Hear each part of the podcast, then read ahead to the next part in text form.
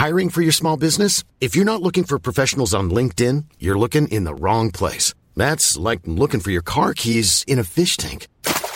LinkedIn helps you hire professionals you can't find anywhere else, even those who aren't actively searching for a new job but might be open to the perfect role. In a given month, over 70% of LinkedIn users don't even visit other leading job sites. So start looking in the right place. With LinkedIn, you can hire professionals like a professional. Post your free job on linkedin.com slash people today.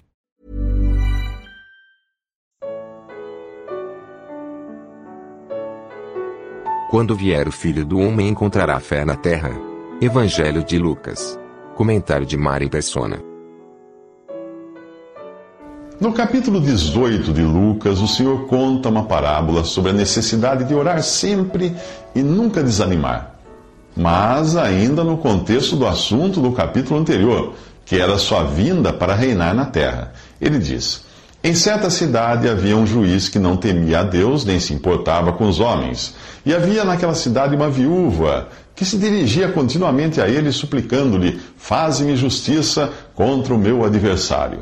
Por algum tempo ele se recusou, mas finalmente disse a si mesmo: Embora eu não tema a Deus e nem me importe com os homens, esta viúva está me aborrecendo.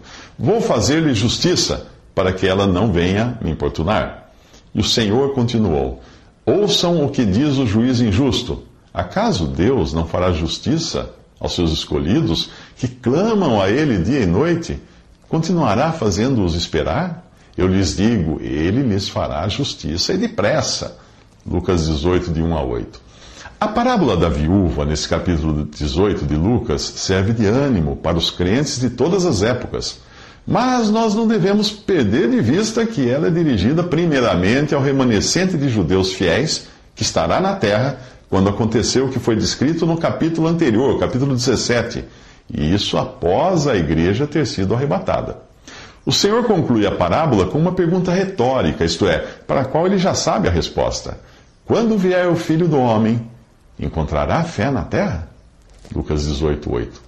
Ele fala de um tempo aqui de grande tribulação, como nunca houve desde o princípio do mundo. Até agora, nem jamais haverá, como descreve Mateus 24, 21 quando a fé será quase inexistente e os judeus que aguardarão pelo Messias serão perseguidos e condenados à morte, odiados por todas as nações. É uma época, será uma época quando muitos escandalizados trairão e odiarão uns aos outros, e numerosos falsos profetas surgirão e enganarão a muitos. E devido ao aumento da maldade, o amor de muitos esfriará, como descreve Mateus 24, de 9 a 14. Isso precederá, esse, esse período precederá a sua vinda, para, para estabelecer o seu reino na terra. Por isso diz que se aqueles dias não fossem abreviados, ninguém sobreviveria, ou nenhuma carne se salvaria, como diz em outra tradução. Mas por causa dos eleitos, aqueles dias serão abreviados, como fala Mateus 24, 22. Os eleitos de Deus precisarão estar vivos para entrarem no reino terreno. Por isso os dias serão abreviados, ou não sobraria ninguém na terra. Mas orar sempre e nunca desanimar também serve para nós, porém com outra conotação, como nós veremos nos próximos três minutos. Como você já viu, a parábola da viúva que roga ao injusto juiz está no contexto do judaísmo e para o remanescente de judeus fiéis que habitarão na terra após o arrebatamento da igreja. É um erro pensar que a viúva aqui represente a igreja, pois esta não é viúva, e sim noiva, a esposa do cordeiro, como fala em Apocalipse 21, 9, ah, uma virgem pura, como está em 2 Coríntios 11, 2, pela qual Cristo entregou-se a si mesmo por ela, para santificá-la, tendo-a purificado pelo lavar da água mediante a palavra, e apresentá-la a si mesmo como igreja gloriosa, sem mancha nem ruga ou coisa semelhante, mas santa e inculpável. Isso está em Efésios 5, 25 a 27.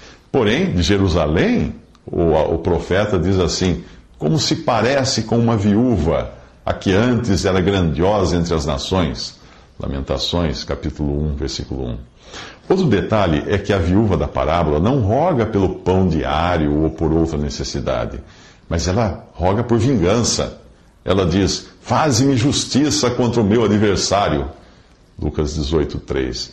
Esse tipo de oração fazia sentido para Israel, que tinha inimigos de carne e ossos contra os quais lutar, mas não para a igreja, cuja luta não é contra pessoas, mas contra as forças espirituais do mal nas regiões celestiais. Efésios 6,12. Esse detalhe passa despercebido para a maioria dos cristãos que acreditam que as promessas feitas a Israel se apliquem à igreja. Por isso você encontra tantos hinos evangélicos falando de maldição, vingança e vitória sobre os adversários. Alguém poderia alegar que tudo isso é encontrado nos Salmos, mas este é o ponto. Os Salmos não são hinos cristãos. Se você discorda, tente cantar algo com estes versos tirados dos Salmos. Certamente Deus esmagará a cabeça dos meus inimigos, o crânio cabeludo dos que persistem em seus pecados, para que eu encharque os pés no sangue dos inimigos, sangue do qual a língua dos cães terá sua porção. Puseste os meus inimigos em fuga, e exterminei os que me odiavam. Fiquem órfãos os seus filhos e a sua esposa viúva. Vivam os seus filhos vagando como mendigos Feliz aquele que pegar os seus filhos e os despedaçar contra a rocha. Hum, é, isso está no Salmo 68, no Salmo 18, no Salmo 109 e no Salmo 137. Todavia, na doutrina dos apóstolos, nós aprendemos a interceder pelos que nos fazem mal. Abençoem aqueles que os perseguem, abençoem e não os amaldiçoem. Se o seu inimigo tiver fome, dele de comer. Se tiver sede, dele de beber. Não se deixem vencer pelo mal, mas vençam o mal com o bem. Diz em Romanos 12, 14, Romanos também no mesmo capítulo, versículos 20 ao 21. Deu para você perceber que cristianismo não é uma fé motivacional de prosperidade, vingança e vitória. Jesus conta uma parábola sobre alguns que confiavam em sua própria justiça e desprezavam os outros. Ele diz: Dois homens subiram ao templo para orar. Um era fariseu e o outro publicano. O fariseu, em pé, orava no íntimo: Deus, eu te agradeço, porque não sou como os outros homens, ladrões, corruptos, adúlteros, nem mesmo como este publicano. Eu jejuo duas vezes por semana e dou o dízimo de tudo quanto ganho. Mas o publicano ficou à distância. Ele nem ousava olhar para o céu, mas batendo no peito dizia: Deus tem misericórdia de mim, que sou pecador. Isso está em Lucas 18, 9 a 13. Os fariseus eram a seita mais rigorosa do judaísmo, sempre preocupados em apresentar boa aparência, mesmo que fossem sepulcros caiados bonitos por fora, mas por dentro cheios de ossos e de todo tipo de imundície. Mateus 23, 27. Publicanos, por sua vez, eram coletores de impostos que entregavam a invasor romano o dinheiro de seu próprio povo. Eles sabiam que estavam enfiados até o pescoço num esquema de traição e corrupção. Apesar de insistir para que se arrependessem, Jesus não era severo com publicanos, ladrões e prostituta, porém chamava de raça de víboras os religiosos fariseus, como nós vemos em Mateus 23, 33. Mesmo que Deus nunca tenha incluído na lei a obrigatoriedade ou frequência do jejum, o fariseu aqui se gaba de jejuar duas vezes por semana. Do mesmo modo, muitos dos que hoje se dizem cristãos inventam regras as quais têm, na verdade, alguma aparência de sabedoria em devoção voluntária, humildade e indisciplina do corpo, mas não são de valor algum senão para a satisfação da carne. Fala Colossenses 2,23. No fundo, o fariseu não está satisfazendo aqui com sua oração, não está satisfazendo a Deus, mas ao seu próprio ego, por não ser ladrão, corrupto ou adúltero, e por jejuar e dar o dízimo.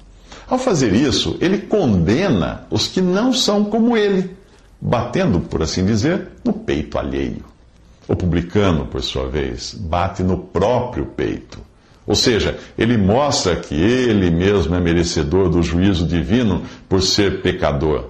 Ele ficava à distância, nem ousava olhar para o céu, mas confiava na misericórdia de Deus, e não em sua obediência ou boas obras. Se você gosta de bater no peito alheio, saiba que quando tiver um dedo apontado para alguém, terá três apontados para o seu próprio peito. Apesar de toda a aparência de religiosidade do fariseu, Jesus revela: Eu lhes digo que este homem, o publicano, e não o outro, o fariseu, foi para casa justificado de, diante de Deus. Pois quem se exalta será humilhado, e quem se humilha será exaltado. Lucas 18, 14. O povo também estava trazendo criancinhas para que Jesus tocasse nelas. Ao verem isto, os discípulos repreendiam os que as tinham trazido, mas Jesus chamou a si as crianças e disse: Deixem vir a mim as crianças, e não as, impeçam, não as impeçam, pois o reino de Deus pertence aos que são semelhantes a elas. Digo-lhes a verdade: quem não recebeu o reino de Deus como uma criança, nunca entrará nele. Isso está em Lucas 18, de 15 a 17. Uma criança não precisa se tornar adulta para ser salva, mas um adulto precisa se tornar como criança para receber o reino de Deus. Isto é de grande consolo aos pais que perderam seus filhos em tenra idade ou que se converteram a Cristo e ainda trazem na memória algum aborto praticado quando ainda não conheciam a verdade. Todas essas crianças estão neste exato momento com Cristo, o que é muito melhor. Filipenses 1:23. Crianças são automaticamente beneficiadas pelos resultados do sacrifício de Cristo, pois ainda não têm consciência de seu pecado. Mas este não é o meu caso e nem o seu. Nós temos idade suficiente para saber que somos pecadores e que nenhuma boa obra nossa poderá nos salvar. Como escreveu Paulo aos cristãos de Éfeso, vocês são salvos pela graça, por meio da fé. E isto não vem de vocês, é dom de Deus, não por obras, para que ninguém se glorie. Efésios 2, de 8 a 9. Portanto, se você perdeu um filho ainda na infância, alegre-se com o fato de a qualquer momento poder encontrar-se com ele.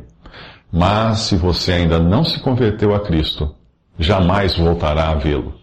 Ele estará na presença de Deus e você no lago de fogo. Como resolver isso?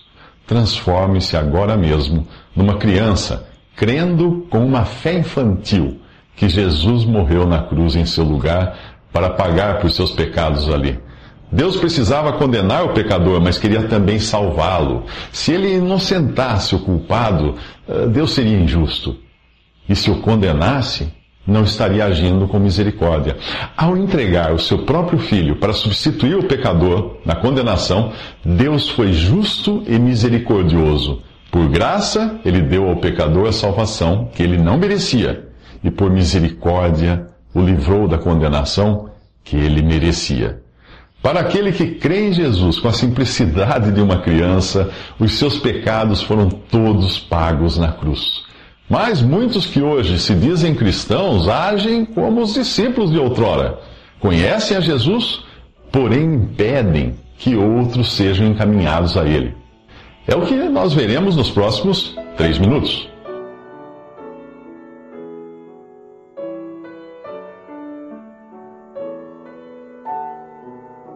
Visite respondi.com.br. Visite também 3minutos.net.